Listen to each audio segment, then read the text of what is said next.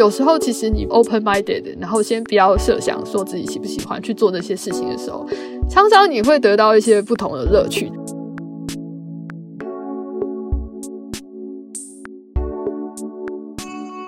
大家好，欢迎来到生技来客，我是今天的主持人 Margaret 魏佳音。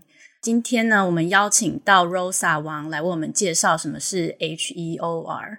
Health Economics and Outcome Research，其实中文我不太会翻，就等一下听 Rosa 来为我们讲解。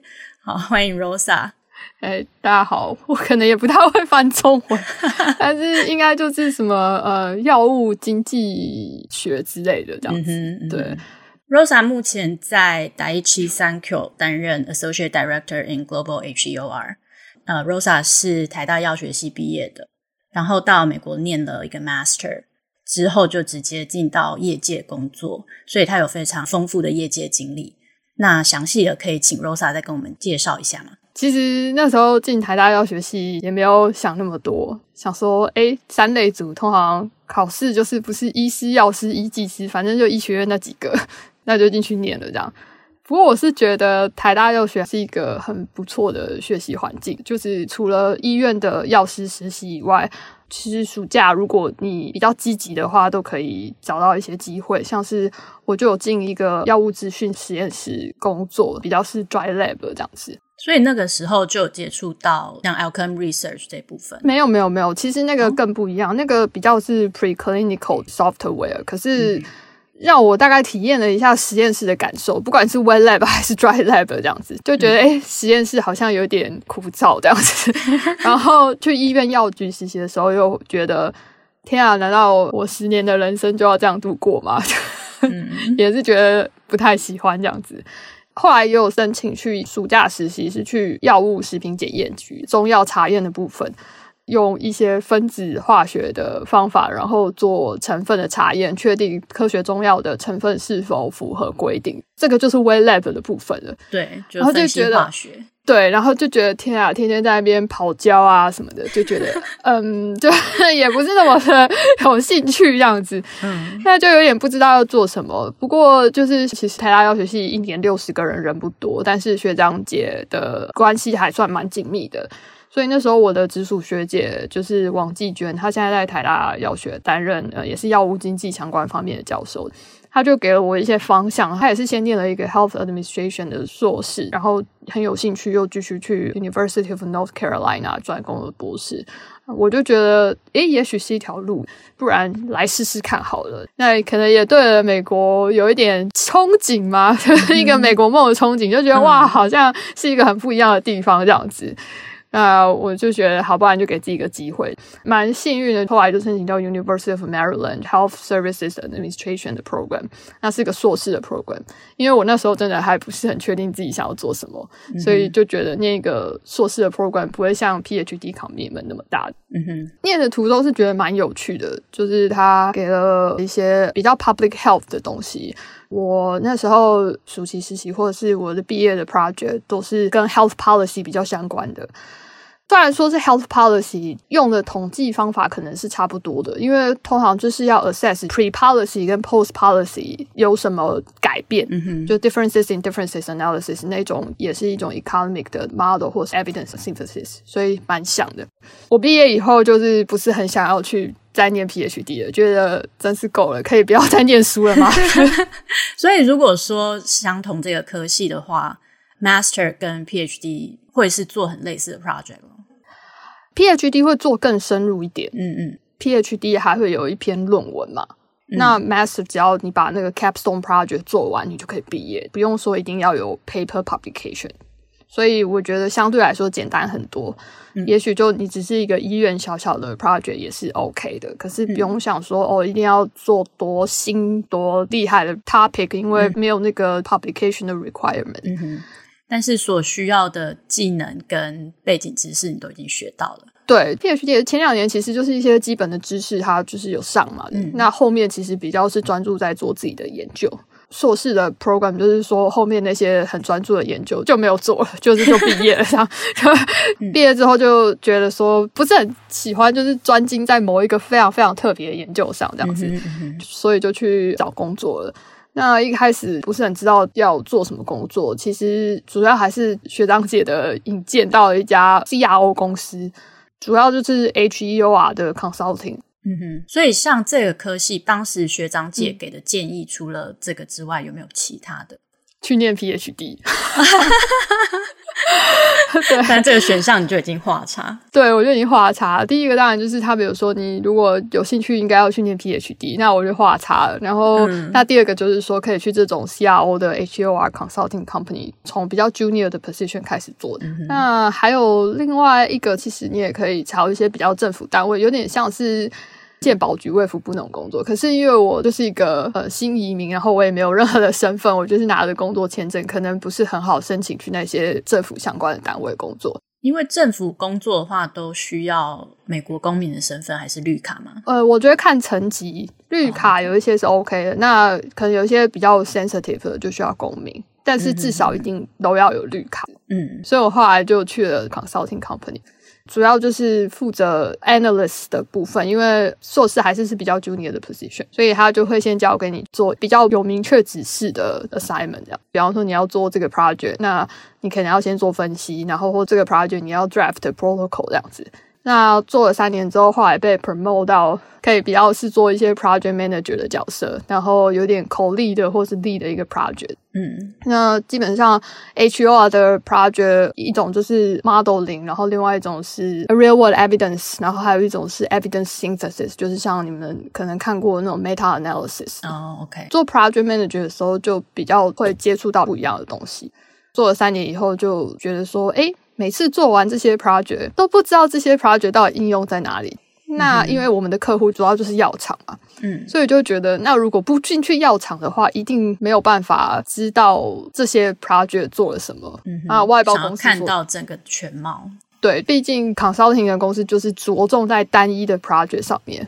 因为 CRO 就有点像是药厂想到说，哦，我今天这个 project 需要多这个部分的，嗯，比如说分析或什么，然后才外包这个 contract 给你们。是因为毕竟就是药厂不会告诉你说它整个 pipeline 的 strategy，它只是告诉你说，嗯，我们这边缺乏人力资源，还有缺乏这个 services，嗯，缺乏这个 specialty，我需要使用外面的 CRO 公司帮我们完成这一小块拼图，嗯，但是拼图最后拼去哪里？整张拼图到底长什么样子，是当然不会跟我们这些 CRO 公司进一步做说明。嗯哼，所以我就决定说，诶，那挑战一下来去药厂试试看。呃，也蛮幸运的，就是有找到 Bristol Myers Squibb 的 USHO 啊，就比较可以让我看到说，诶，药厂到底把这些 project 拿去做了些什么，嗯、才能看到整个产品 pipeline 的 strategy 啊，还有 cross functional team 到底在做些什么。嗯，我其实，在 Bristol Myers Squibb 是在 US team 里面，所以主要都是 focus 在 US market。那做了两年以后，又觉得希望看到更多的东西，所以我就决定来带去 Senko，这就是现在在 Global Market，就不是只是针对 US Market，还有针对全球，像包括 EU 啊，然后呃 Asian Pacific Area 所有的地区都可以接触到。我才去了一年，所以可能还很多东西不了解，尤其是 US 以外的。但 US 我可能比较熟一点，嗯哼，对对对，记得之前找工作或者是呃 Rosa 换工作的时候，都还蛮常跟你聊天的。然后记得那时候进到药厂，你有觉得跟 CRO 非常不同？你刚才有稍微讲看到 project 的全貌，那除此之外，你有没有觉得有什么其他的感受？对，我觉得第一个当然就是呃那个 project 的全貌很重要，因为以前在 CRO 公司就是只看到单一的 project，就是诶我做这个 project 做完没我的事了。可是到药厂当然不是这样，药厂基本上在意的是整个 pipeline 的 strategy。嗯，因为产品要上市，其实除了 FDA approval 以外，还有很大一部分其实是保险公司的给付。嗯，那保险公司需要给付，最后病人才能使用到。因为如果保险公司不给付，你就可以想象那个药品基本上就没有通路可以出去，病人就没办法 access。这一部分非常重要。那我是进来药厂才知道说，哦，原来我们这些资料都是要拿去给保险公司做 assess，因为。这些健康保险公司，不管是 private 或是 public，有些是可能像台湾是这种健保局单位啊，然后英国是像 NICE 啊或什么的，或这些 HTA body。那美国就是基本上就是各大 private sector。那这些保险公司或这些 payer，他不会无缘无故就说，哇，你有新药，那我就给付你。他一定会想说，那我手上已经有什么药了。你这个新药有什么特别的吗？如果没什么特别的话，我干嘛要让病人使用这个东西？所以其实要展现这个新产品的 value proposition，需要准备很多的资料。这些资料是需要经过整合，然后提供给这些保险公司做评估。如果你的资料做的不够完整或做的不够好的话，那这些保险公司很有可能就 reject 这些 reimbursement，病人就基本上不太可能会用到这个新药。嗯、所以后来在药厂里面才发现说，原来后面还有这么多事情。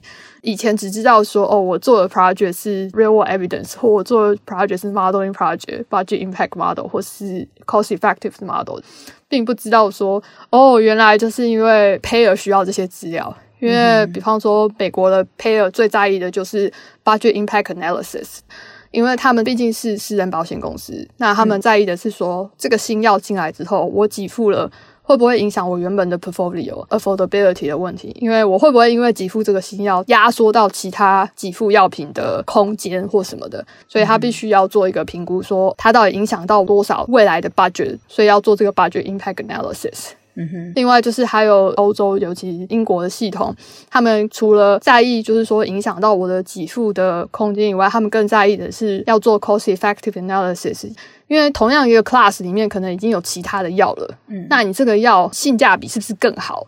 所以你要去做一个 comparative 的 cost effective analysis 去评估说这个新的药品的性价比有更好，那他们才愿意给付放在那个 formulary 上面。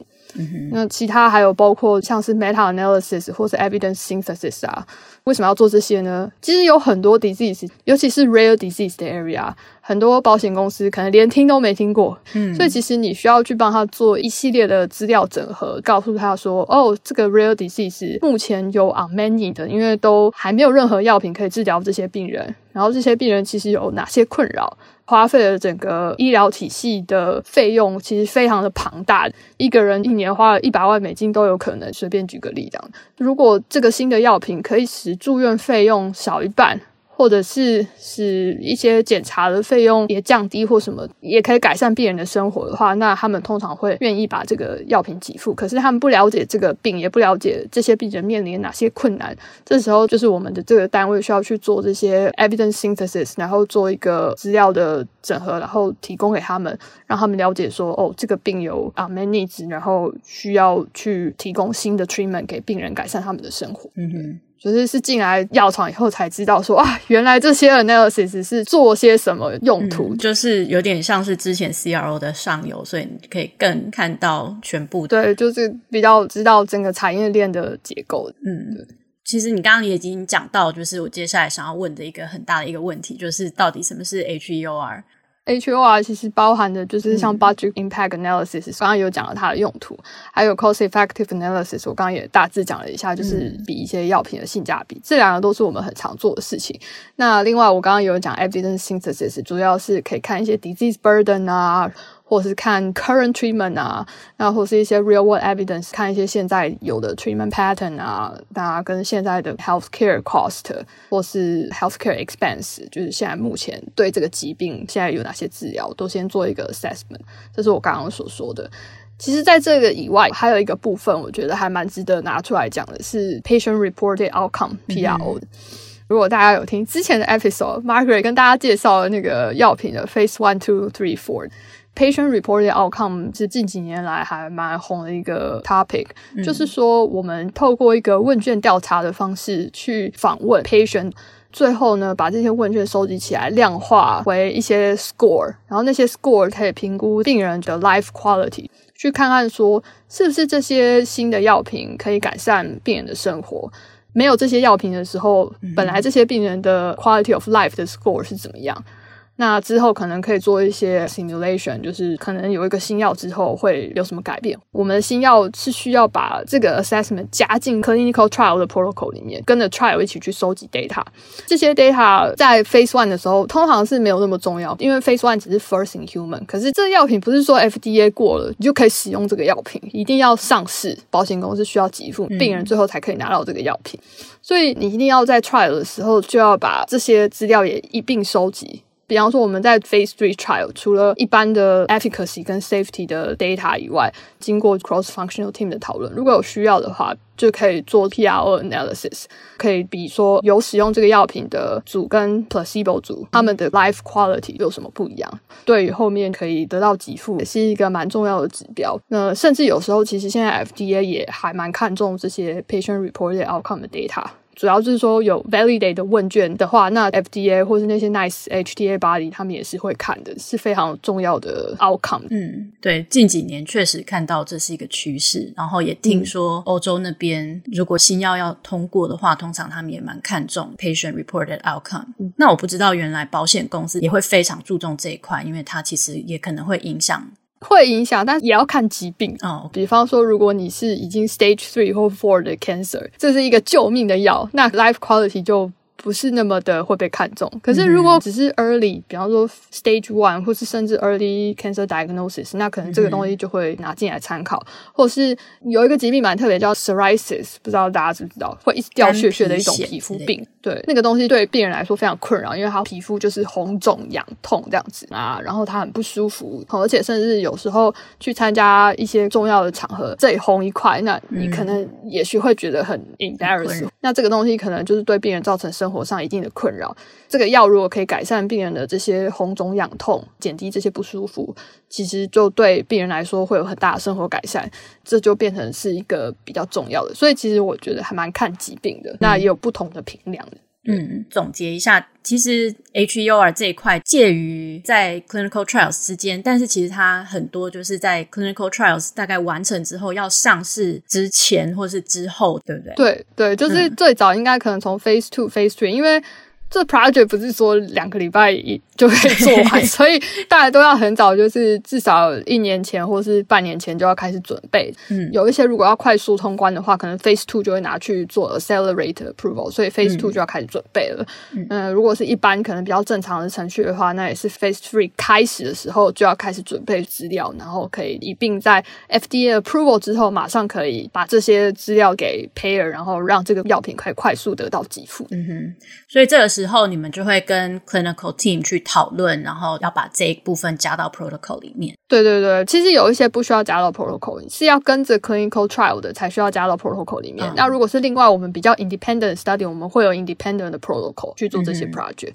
那当然，就像你说的，也是 follow 很像 trial 的 process，就是一样要 protocol 啊，嗯、再下去做。那有些是做 secondary data collection，可是有些是 primary data collection，那 timeline 也会不一样。嗯这是 phase two 跟 phase three。那其实后面 phase four 就像你说的，不是只有说上市完 launch 完就没事了，嗯、就是药厂的竞争还是非常激烈，新的药品随时就都会上市。你的竞争对手除了新的药品，那可能跟你同一个 class，、嗯、跟你相同的功能，疗效可能比你更好，safety 可以比你更好，所以你后续还要再做的是 post marketing 的 evaluation，继续 ensure 就是你的产品的 value proposition，这样确定说哦，我的产品现在也许在市场还是 first in class 或是 best in class。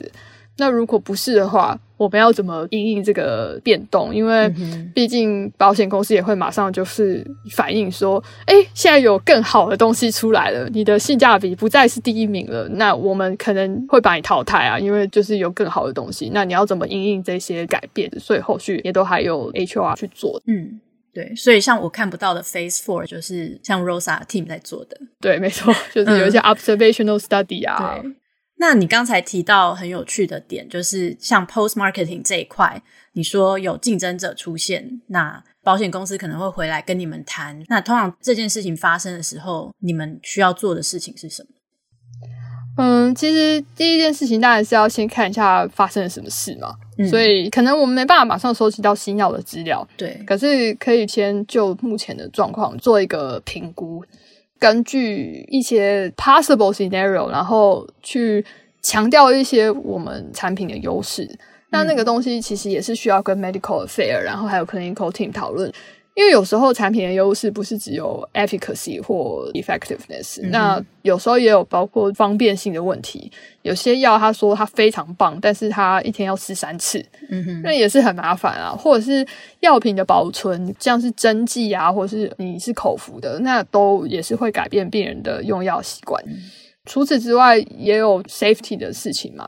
也许新的药出来，他跟你说哇，我这个疗效 double。嗯但是它的 side effect 更多，那那个 side effect 其实也是会让病人不舒服。那也许病人不希望忍受这么多的不舒服，他只是希望说，哎，我的病可以好好受到控制。所以这其实是一个很 comprehensive 的 experience 用药体验，嗯、那就会跟 medical affair 还有 clinical team 的人讨论说，哎，就是我们的药品有哪一些强项可以去跟 payer 讲。那基本上，如果我们现在手头没有这些比较 evidence 的资料的时候，我们就要去 generate 这些 evidence，就是去 support 我们的 argument。嗯，因为有时候空口说白话，payer 也不会买单啊。你就说，哎，我这个药好棒棒，然后哎，资料拿来，没有资料，就这样不行，就是 payer 就不会买单这样子。所以就是我们 HOR。做很多就是这种准备 evidence base 的 material，那有一些可能会拉得更长远来看，对不对？还有可能会设计一些其他 post marketing 的 study，或者是呃，可能过个几年再回来做比较，这样子也是有可能的。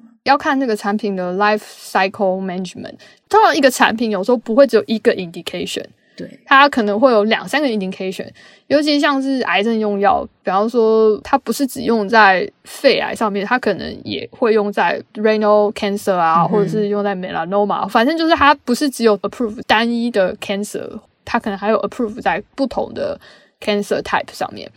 药厂在申请这些 indication 的时候，时间有前后顺序的不同。所以我们一直在变动的 life cycle management 里面，有一些可能已经到达了中间，比方说可能他先上市 lung cancer，lung cancer 已经到了中间这样子，接下来可能用 renal cancer，那我们就变成要多准备一些 renal disease 的东西，那 long cancer 的东西可能就是要变成比较 post marketing 一点，就所以其实它中间非常复杂，它有很多个 indication，然后会需要交错这样子，一直 adaptive to change，嗯，对。听起来还蛮有趣的，就是会一直有不同的变动。对，而且对于保险公司来说，这些变动也是很重要。因为如果我本来只给付 long cancer，跟现在诶突然有五个 cancer 我都可以给付，他想方法也会不一样，所以那你提供的资料也是会不一样这样子，嗯、所以要一直因应这些改变去做事，而且都要提早做准备，因为像我说的这些资料不是说一个月内或者是就是两周就像 marketing 一样，就说嘿我就可以变给你，不太可能，因为有时候光要拿到一些资料都要花一些时间，尤其是 public 的 data，像是台湾健保局的资料算是好拿的，可是像有些 EU 的国家，其实你要拿到他们 nation 的 database 都要经过一段的时间。举一个例子，就是那个英国 CPRD，算是他们一个国家的鉴保资料库，申请的程序非常的冗长，这样子，嗯、因为他们毕竟是政府单位。嗯，对，可能很像学术界在写 grant 吧，反正要花一些时间。那他们也蛮 bureaucratic 的，一步 A、B、C，你一定要照那些步骤申请。对。嗯那这些时间都要算进去啊，不是说拿到 data 就好，后面还要做 analysis 啊，还要写 protocol 什么的，所以这些他们都是要提早做准备。而且你也不希望你们分析完了别人家的药就上市。对对对对，就是或者是哎来不及这样子，就也是很尴尬。所以这些都要持续的跟 cross functional team 沟通讨论，说这些 project 的 necessity、feasibility 还有 priority。priority 真的非常重要，到底什么要先做，甚至 necessity 也很重要，什么是一定要。做什么可能可以先缓一缓，嗯、没做也没关系。嗯，对，这都是需要持续的跟 cross functional team 的人讨论。嗯，对。好，那接下来有一个问题，关于你刚才说资料部分，就是比较像是 real world data。刚刚说台湾就是健保嘛。欧洲也有他们自己国家的健保，美国的话呢，通常就是跟保险公司拿他们的资料嘛，嗯、还是有什么其他？嗯、因为美国其实是非常杂的。对，美国就是主要都是保险公司，其实私人保险公司他们也是有私人保险的健保资料库。通常保险公司下面会有一个子公司，然后那个子公司会专门就是做这些资料的整理，给药厂做使用。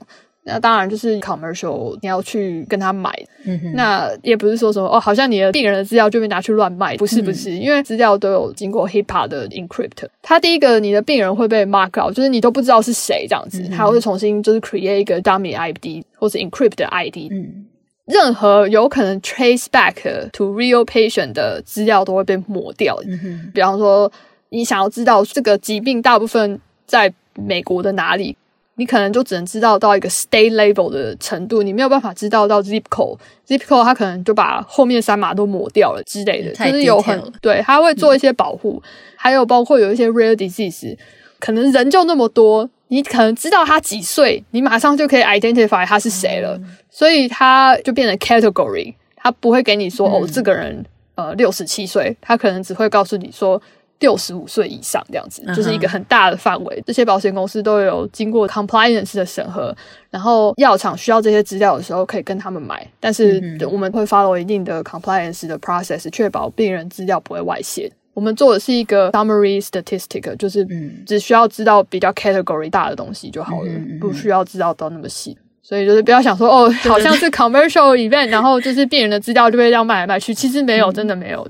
有 follow 一定的 compliance 跟 HIPAA Act 的。哦，题外话问一个，就是医院都有那个 electronic medical record，那最近有一个很大的是 Epic。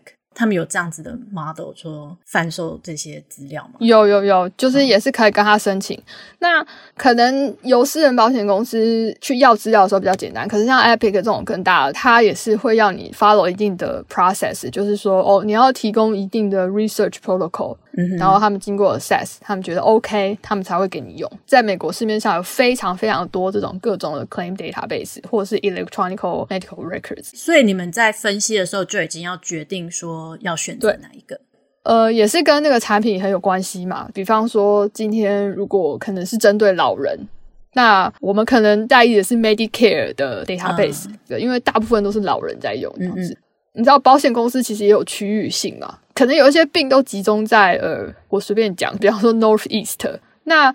他就要去找说那个保险公司大部分是 cover 这个 Northeast area，那我们才可以找到那个病人嘛。嗯哼，你们才可以有比较完整的。对，所以一开始其实这个资料的选择也是我们做调查，然后我们再 recommend，嗯，然后去跟 cross functional team 说，哎，我们需要使用哪一个 database，可能更适合我们这个药品或这个疾病这样子。嗯哼，真的是非常有趣的工作内容。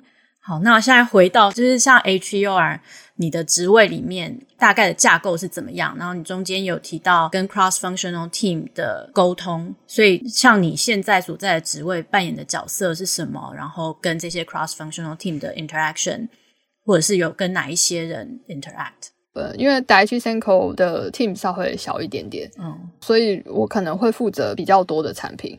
其实也是跟每个公司不一样，越大的公司，它一个 indication 可能就可以有一个人，嗯、然后就专门负责这样。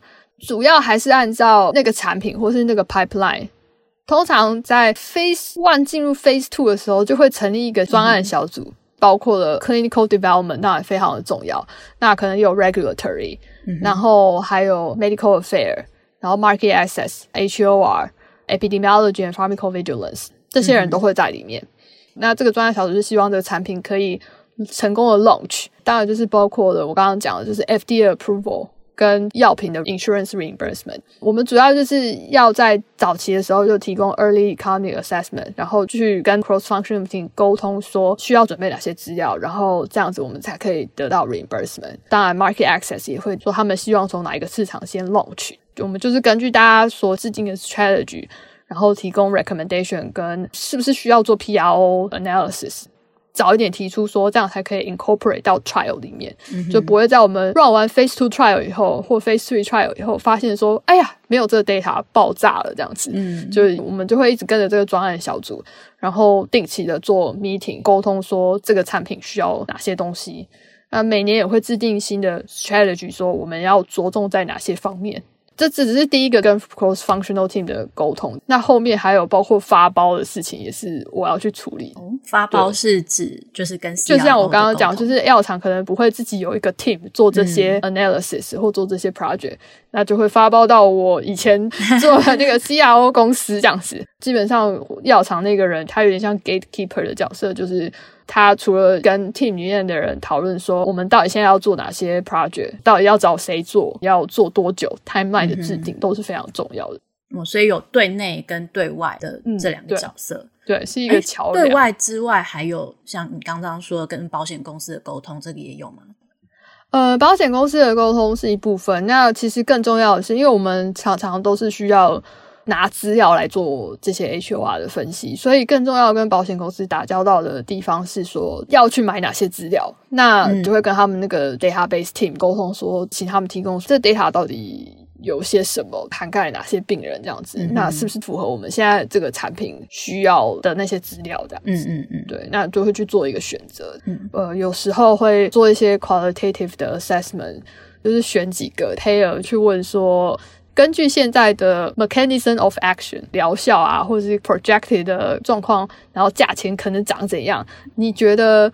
你有兴趣给付他吧？就是先去做一个 early assessment，、oh, 因为先来个市场调查。对，就是有点像是小小的市场调查。因为我们如果不做这些早期的意愿调查的话，我们也不希望说药品到了最后研发到 phase three，然后保险公司就说啊，这真是一个没录用的东西，我根本不想给付，那就不太行这样子。毕竟没有给付，病人就永远都拿不到。嗯，对。那所以这也会影响到药价咯。你也是参与制定的一方吗？主要还是是 market access 的人，他会去做更详细的 pricing 的 assessment，嗯哼，然后还有 pricing strategy。但我们当然也会参与一部分。其实这也是为什么我想要来在一起的原因，就是它跟 market access 可以做更紧密的结合。嗯，所以我现在会去碰到一些 market access 的 project。嗯哼，对，像我刚刚讲的 qualitative，就是有一些可能大药厂分更细的时候，就你都不会碰到。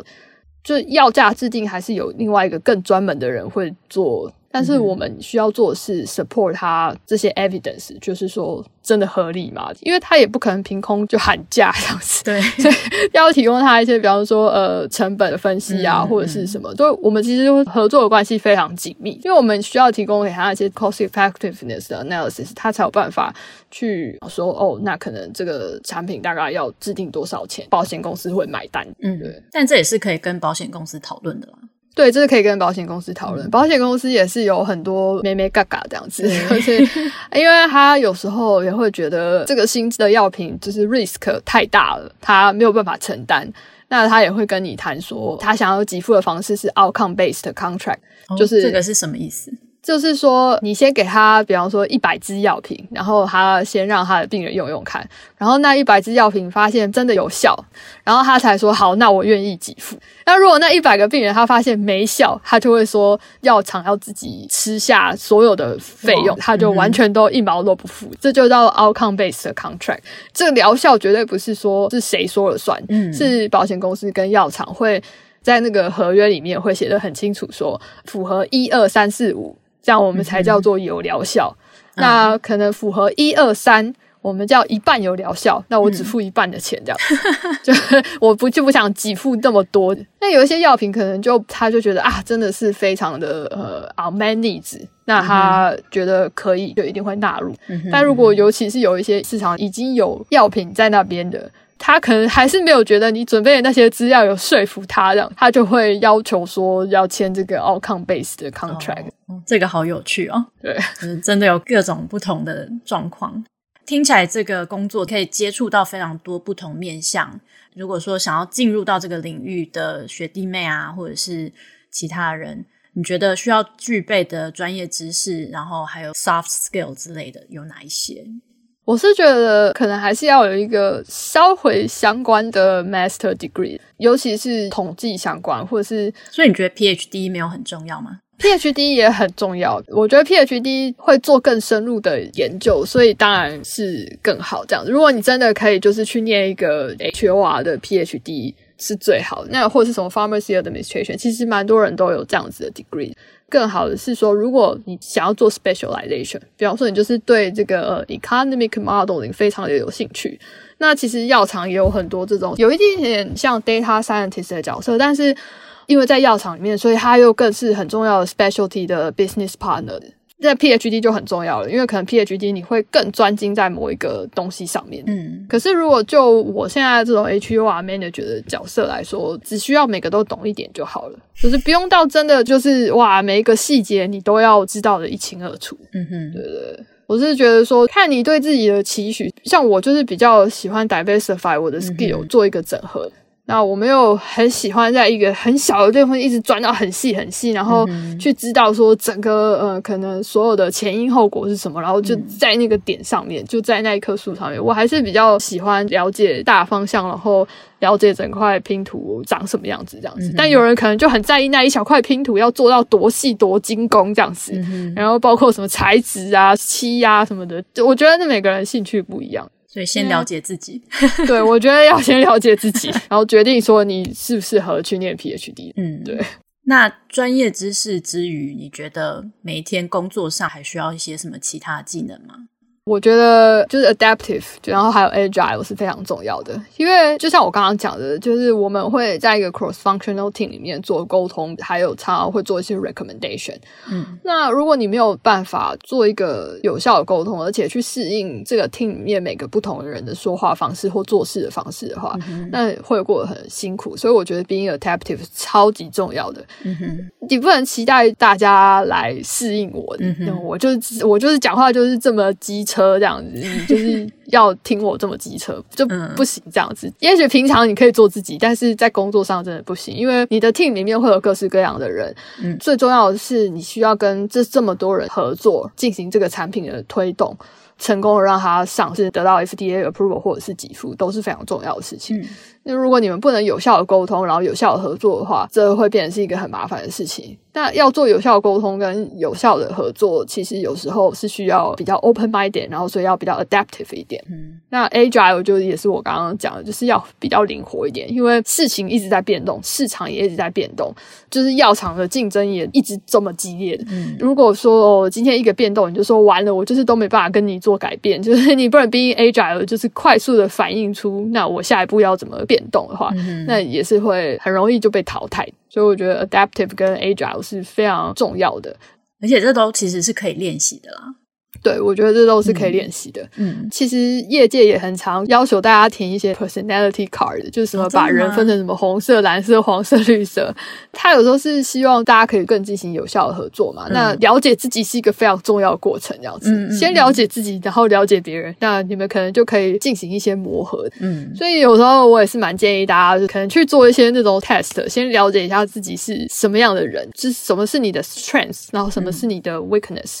嗯对自己有一个充分的了解的时候，你也可以比较有效的去跟别人做合作，这样子。嗯哼，对，非常好的建议。在最后，我们来问一下，就是 Rosa 之前有想到说自己会在美国待这么久啊，或者是例如说十年前有想说这就是你现在想要做的事情吗？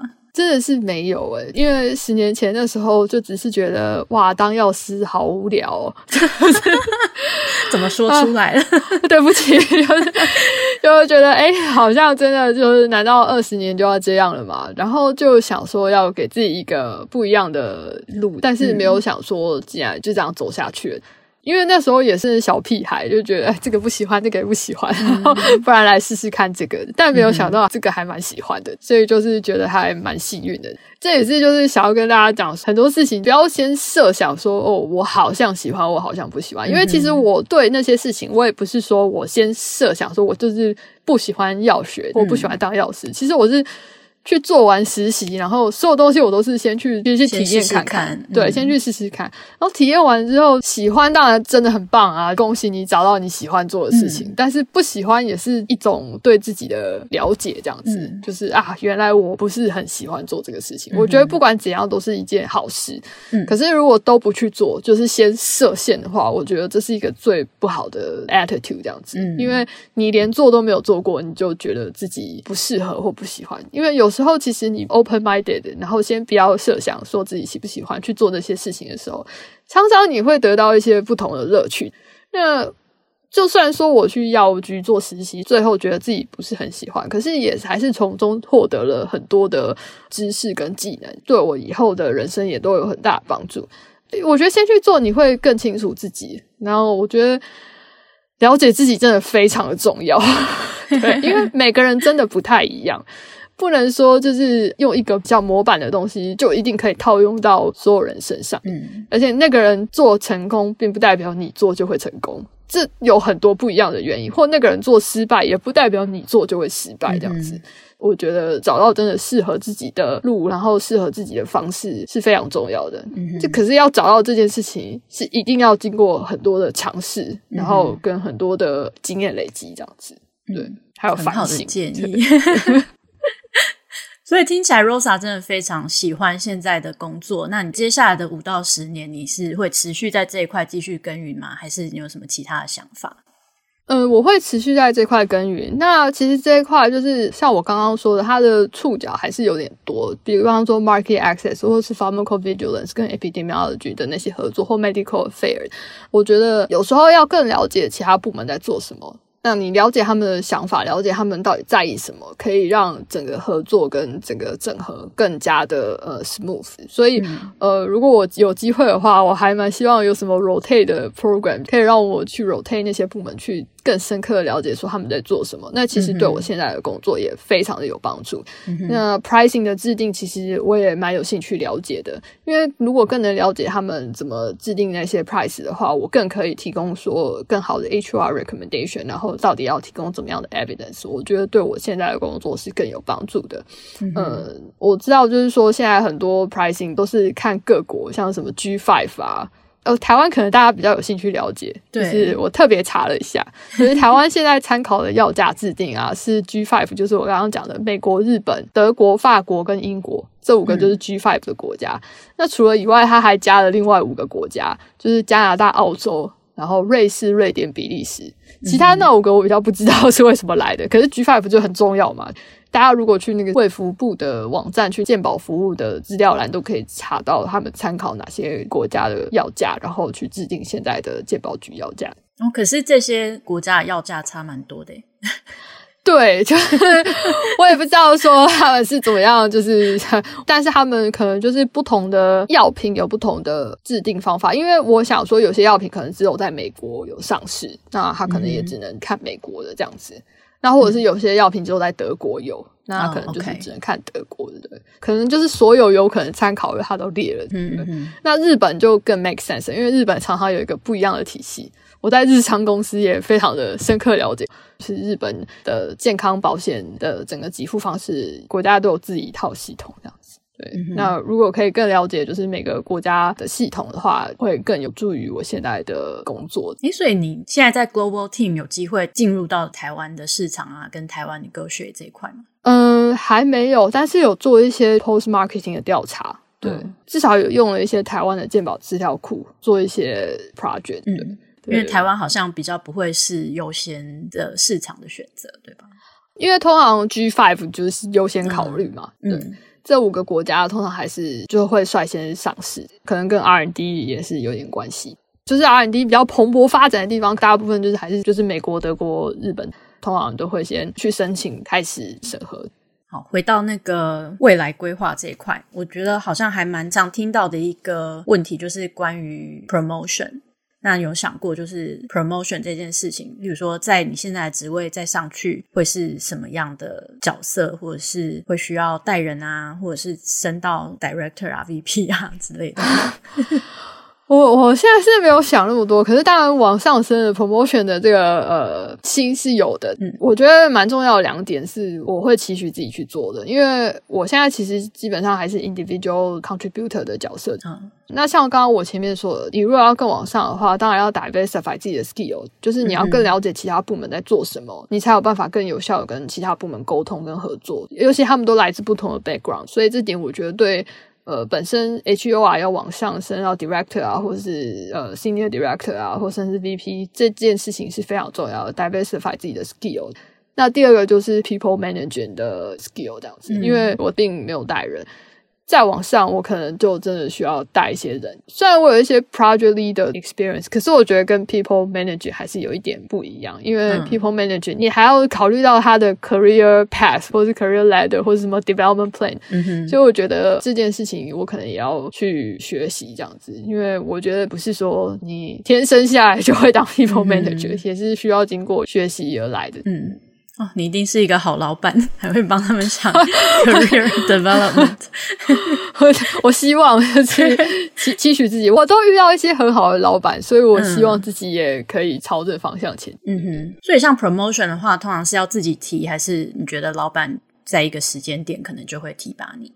我觉得一定是自己要去争取的。OK，呃，虽然老板他们通常是很好的 guide，嗯、他都会告诉你说要做些什么事情。像其实我的老板都蛮好的，像我有些老板都会给我一些，就是比方说，哎，带 intern 的机会啊。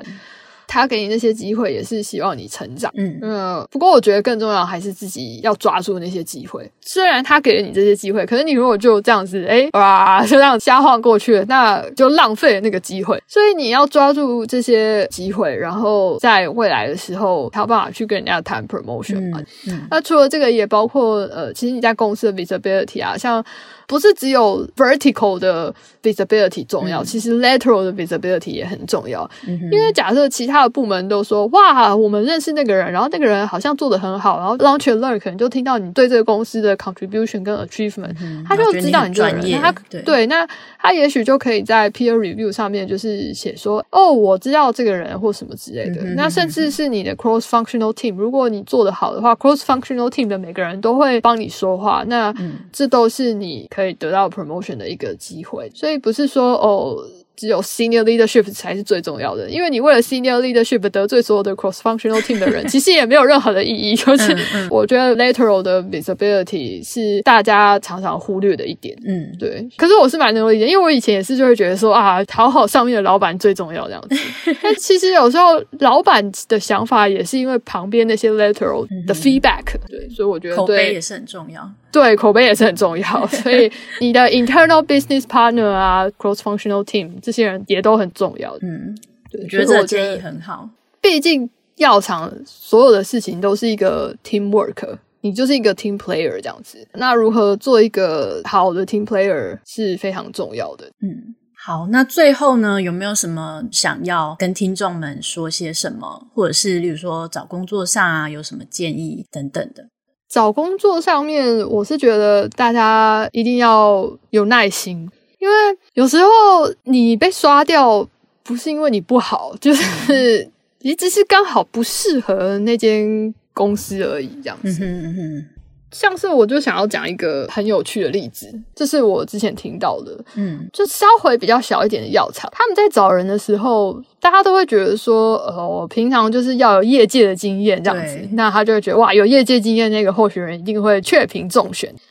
但是我那天听到那个小药厂的，就是那个面试官，他就是说，哦，没有，其实我们不是要找有业界经验的人，因为他觉得他们是一间小小的药厂，嗯、然后很多事情都还没有 establish 好的，嗯、所有人其实都在一个摸索的阶段，所以他就说，他其实觉得那个学术界的候选人比较好，因为他觉得学术界有很多研究，你可能都不了解很多事情，然后自己去摸出一条路来。嗯他觉得这样子的人格特质才是他们要找的人，因为他觉得就是在业界的人，虽然他在业界有多年经验，可是也表示说他有很多事情已经有点模板化或是僵化。嗯哼嗯哼，他觉得说这样子没有办法帮助到他们那间正在成长的药厂，所以我就觉得哇，跟我以前想法都不一样，这样子，真的。所以我就觉得说。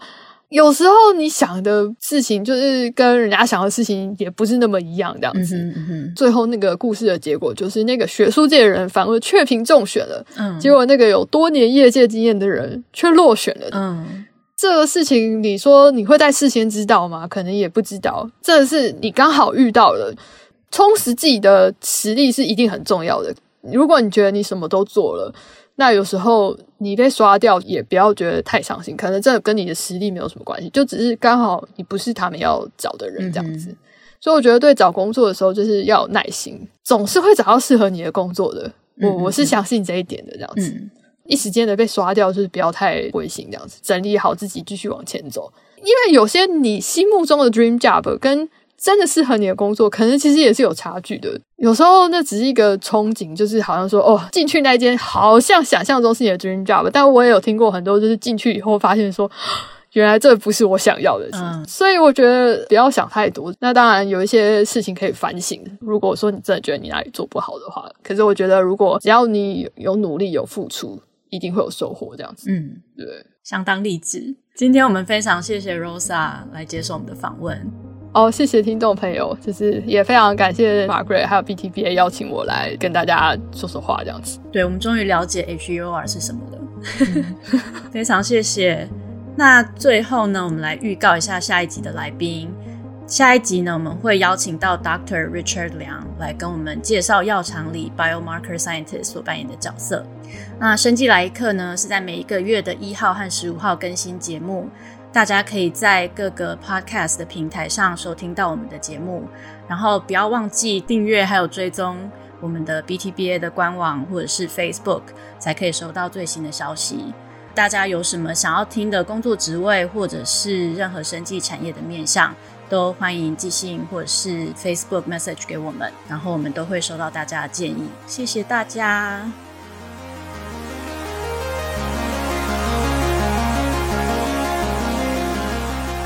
生技来客是由 Boston Taiwanese Biotechnology Association 制作发行，驻波士顿台北经济文化办事处赞助。我们的制作人有范恩、Joe、Erica、Margaret、Richard，还有 y v o n。本期的后制人员则包括 Joe 还有刘继秀，宣传则是菲比蔡汉婷。谢谢您今天的收听，我们下次再见，拜拜。